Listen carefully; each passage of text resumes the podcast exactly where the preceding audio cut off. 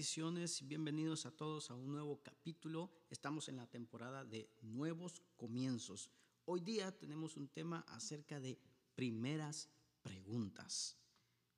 La vez pasada estuvimos estudiando acerca de nuevos comienzos, de comenzar una relación con Dios, de ser persistentes en buscar de Dios, de acercarnos a Él, porque eso es lo que Él quiere, que nosotros nos acerquemos a Él.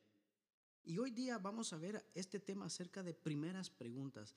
Vemos, vamos a ver preguntas que se hicieron en la palabra de Dios y que muchas veces son preguntas en referencia a Jesús, pero muchas veces son preguntas dirigidas a nosotros acerca de nuestra relación con Dios. Y empezamos con una historia de un abogado que estaba en sus primeros juicios penales y estaba en, su, en sus prácticas para convertirse en abogado.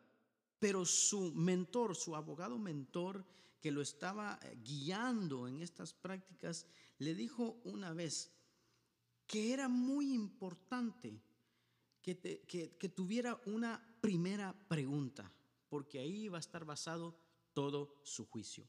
Y cuando vemos esto entonces en el Salmo capítulo 2, versículo 1 al 12, vemos que la primera pregunta en los Salmos es sobre Jesús. Todo consiste en Jesús. En la vida, el lugar más seguro donde estar es cerca de Jesús. Pablo, cuando empieza a predicar el Evangelio en Antioquía, cita este salmo diciendo, nosotros les hemos anunciado a ustedes las buenas nuevas respecto a la promesa hecha a nuestros antepasados. Dios nos las ha cumplido plenamente a nosotros, los descendientes de ellos, al resucitar a Jesús, como está escrito en el segundo salmo, tú eres mi hijo hoy mismo te he engendrado.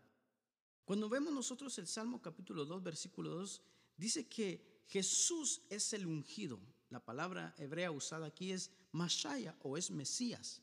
O sea, Él es el Cristo, el Hijo de Dios, a quien debemos o que nosotros hemos de amar. El versículo 12 dice, bésenle los pies. Ahora, el contexto original de este salmo probablemente hacía referencia a una situación particularmente relacionada con un rey humano, probablemente de Israel. Pero aún así, cuando nosotros leemos el texto tal vez con un horizonte más amplio en nuestra mente, vemos que la mismísima primera pregunta realizada en los salmos apunta en anticipación a Jesús. Y la primera pregunta dice, ¿por qué se sublevan las naciones y en vano conspiran los pueblos, los reyes de la tierra se rebelan, los gobernantes se confabulan contra él y contra su ungido. Esto es exactamente lo que encontramos en el Nuevo Testamento. En relación con Jesús, justo desde el comienzo de la vida de Jesús, vemos a los gobernantes confabulando y conspirando en vano contra Jesús. No obstante, este salmo concluye diciendo, Dichosos los que en Él buscan refugio. Ante todas las tormentas de la vida y de manera suprema, la tormenta de la venida de Jesús en el juicio final, el único lugar seguro donde estar es en Él, cerca de Él. En el libro de Mateo capítulo 2 versículo 1 al 18, la primera pregunta en el Nuevo Testamento es sobre Jesús. La primera pregunta en el Nuevo Testamento trata sobre Jesús. La totalidad del Antiguo Testamento se cumple en él. Los magos, que a menudo nos referimos como sabios a ellos, dice que percibieron la importancia del nacimiento de Jesús y ellos preguntaron, ¿dónde está el que ha nacido rey de los judíos? Lo buscaron, dice, y lo hallaron, y que cuando vieron al niño postrándose, lo adoraron. Reconocieron que Jesús era el cumplimiento de todas las esperanzas y los sueños de las personas que vivieron hasta su nacimiento. Jesús es el único que cumple todas las promesas de Dios. Cuando nosotros vemos esto, vemos que también hay tres ejemplos más de que en Jesús se cumplen muchas cosas. Por ejemplo, el lugar de su nacimiento. Mateo descubrió que aún el lugar del nacimiento de Jesús estaba profetizado en Miqueas capítulo 5 versículo 2. Dice, era desde Belén que surgiría el príncipe y pastor. porque esto es lo que ha escrito el profeta eh, Miqueas. Usted lo puede encontrar en Mateo capítulo 2, versículos 5 y 6. Nos habla también del exilio en Egipto. Cuando Herodes intentó matar a Jesús, la familia huyó a Egipto y Mateo señala y dice, de este modo se cumplió lo que el Señor había dicho por medio del profeta, de Egipto llamé a mi hijo. También lo podemos ver en Oseas capítulo 11, versículo 1. Vemos también la masacre de los niños, cuando Herodes dice que ordenó asesinar a todos los niños menores de dos años. Se cumplió la profecía de Jeremías 31, 15. Y así vemos muchas cosas que se cumplieron en Jesús. Ahora, cuando nosotros vamos a Génesis capítulo 2, versículo 18, la primera pregunta en la Biblia es sobre la bondad de Dios. Yo le pregunto, ¿alguna vez usted tuvo duda sobre si el camino de Dios era realmente el mejor? ¿Alguna vez nos preguntamos si algo valía la pena hacerlo o valía la pena probarlo de todos modos, aunque Dios dijera que era incorrecto? Dios nos concedió como humanidad todo lo que pudiéramos desear. El mundo entero fue creado para, para que lo disfrutáramos. Cada posible necesidad fue satisfecha por Dios. La cumbre de la creación de Dios fuimos nosotros los seres humanos. La necesidad de comunidad fue solucionada mediante la creación de otros seres humanos. ¿Por qué? Porque Dios dijo, no es bueno que el hombre esté solo.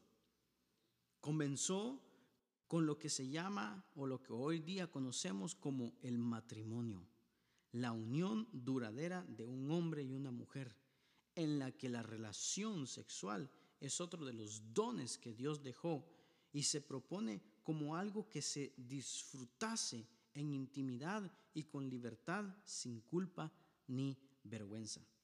Pero a pesar de esta abundante provisión de todo lo bueno, los seres humanos hemos buscado algo más y entonces sucumbimos a la tentación de probar el fruto prohibido. La tentación comenzó con dudas acerca de Dios. Y entonces viene la primera pregunta en la Biblia y dice, ¿es verdad que Dios les dijo que no comieran de ningún árbol del jardín? El primer error de Eva fue entablar una conversación con la serpiente. Fuimos creados para dialogar con Dios, no con el diablo. El diablo, en forma de serpiente, engañó a Eva para que pensara que no habría consecuencias por su pecado. Le dijo, no es cierto, no van a morir. Atribuyó malas intenciones a Dios. Le dijo, Dios sabe muy bien que cuando coman de ese árbol se les abrirán los ojos y llegarán a ser como Dios, conocedores del bien y del mal. Y esto suele ocurrir mucho, que a veces nos tragamos una mentira sobre Dios antes de tragarnos el fruto prohibido. El fruto dice que parecía bueno, tenía buen aspecto y era deseable para adquirir sabiduría. Así es como suele aparecer la tentación, que parece bueno, que tiene buen aspecto, que es deseable. Adán y Eva pecaron y como sucede a menudo, el encubrimiento siguió al pecado. ¿Por qué? porque dice que después de que pecaron, entonces entretejieron hojas de higuera para cubrirse. La primera pregunta que Dios hace en la Biblia es sobre ti, es sobre mí. Cada vez que nos alejamos de nuestra relación con Él, Dios siempre está buscándonos. La amistad de Adán y Eva con Dios estaba quebrada. Cuando oyeron que Dios venía, Dice que ellos se escondieron, pero Dios de inmediato acudió en su búsqueda, empezó a buscarlos. Y así encontramos la primera pregunta en la Biblia, o la primera pregunta de Dios en la Biblia, que dice, ¿dónde estás? Y no se dio por vencido con ellos, sino que los buscó con el propósito de restaurar la relación que tenían. Dios le dice a la serpiente que uno de los descendientes de Eva le dice, te aplastará la cabeza, pero tú le morderás el talón. Jesús es aquel que aplastaría la cabeza de la serpiente, pero habría un costo, le morderás el talón. Aquí vemos el primer indicio de lo que costaría restaurar esa relación. La cruz o en la cruz Jesús aplastó a Satanás, pero le costó su vida. Su sangre fue derramada de modo que pudiéramos ser perdonados y que nuestra relación con Dios fuera restaurada. La primera pregunta que los humanos hacemos es sobre nuestra responsabilidad o la, responsabilidad que tenemos. Vemos en el capítulo 4, versículo 9, que se hace una pregunta y dice, ¿acaso soy yo el que debe de cuidar de mi hermano? Esta es una pregunta crucial en nuestro tiempo. ¿Es que somos responsables por los demás? El resultado de la caída es una relación quebrada con Dios. Esa caída de Adán y Eva, la relación se quebró con Dios. Adán y Eva dice que cuando Dios les preguntó qué era lo que habían hecho, Adán y Eva se culparon mutuamente el uno al otro. Y en el capítulo 4 de Génesis leemos que sus hijos también se pelearon entre sí. Y allí comenzaron las discusiones, comenzaron las riñas, comenzaron las peleas. Desde entonces esto ha venido a, siempre a dañar a la humanidad. No sé si tú has intentado evitar discusiones. Raramente ganarás una y siempre son tan destructivas. Caín dice que estaba enojado con su hermano Abel y el interrogatorio de Dios continuó diciéndole, ¿por qué estás tan enojado? ¿Por qué andas cabizbajo? Si hicieras lo bueno podrías andar con la frente en alto, pero si haces lo malo, el pecado te acecha como una fiera lista para atraparte. No obstante, tú puedes dominarlo. ¿Dominarás el pecado? Es que nosotros podemos dominar el pecado. Yo creo que sí a través del poder de la cruz y de la resurrección y con la ayuda del Espíritu Santo. Pero o dominarás el pecado o el pecado te dominará a ti. En el caso de Caín, el pecado lo controló, mató a su hermano. Dios incluso le hizo otra pregunta y le dice, ¿dónde está tu hermano Abel? En respuesta, Caín efectuó la primera pregunta hecha por un ser humano a Dios en la Biblia. ¿acaso soy yo el que debe cuidar a mi hermano? Caín quería evitar la responsabilidad. En verdad le estaba diciendo a Dios, ¿realmente soy yo responsable por otro que no sea yo mismo? Y muchas veces nosotros hemos actuado así. Creo que la respuesta bíblica es que somos responsables por los demás.